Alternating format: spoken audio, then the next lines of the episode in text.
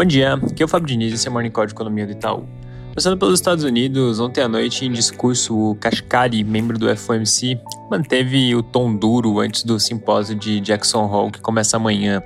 Ele reforçou que o Banco Central não pode relaxar até ter evidências convincentes de que a inflação de fato está no caminho de volta para o patamar de 2%. Sobre os dados que a gente comentou ontem no Morning Call, tanto a sondagem industrial do Richmond Fed quanto os PMIs tiveram uma queda agora no mês de agosto, que indica que o ISM também deve vir fraco, principalmente na, na parte de serviços, em que o PMI teve uma queda forte. Os dados de mercado imobiliário também vieram fracos na linha do que a gente comentou. A tendência é que isso deve continuar assim por um tempo, a julgar pela desaceleração no ritmo de novas hipotecas. Já passando para o Brasil, o destaque do dia fica por conta da divulgação do IPCA 15, agora do mês de agosto. A gente espera uma queda de 0,82% no mês, que também é a medida das expectativas.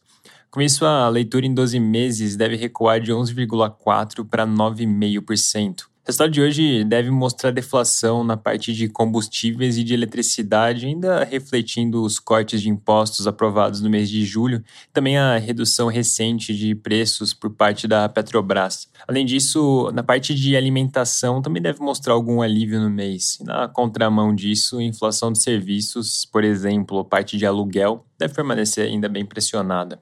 O noticiário da semana segue relativamente vazio e sem trazer nada de muito concreto. Fazendo um update rápido do nosso comentário de ontem sobre o orçamento do ano que vem, os jornais de hoje mencionam que o valor reservado para reajuste de servidores deve ser de 10 bilhões e meio, que é um pouco abaixo dos 11,7 que constavam no envio da LDO, que na prática acaba sendo uma primeira versão do orçamento que vai ser votado mais para frente no ano. E aqui vale lembrar que essa discussão toda de reajuste de servidores tem sido bastante ruidosa, inclusive já desencadeou uma série de manifestações e greves.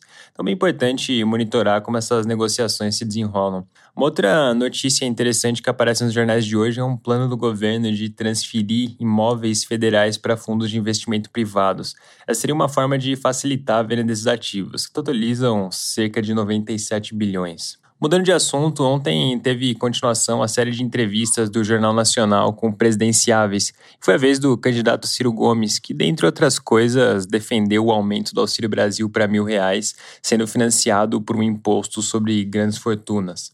Também tiveram sinalizações de política econômica importantes por parte do ex-presidente Lula. Ontem ele mencionou que, se for eleito, já quer começar em janeiro um programa amplo de infraestrutura com retomada do Minha Casa Minha Vida. Lembrando que a entrevista dele no Jornal Nacional está marcada para amanhã à noite. Hoje não tem entrevistas. Para finalizar, o Instituto Paraná Pesquisas vai divulgar hoje um novo levantamento sobre intenção de votos ao longo do dia. É isso por hoje, um bom dia.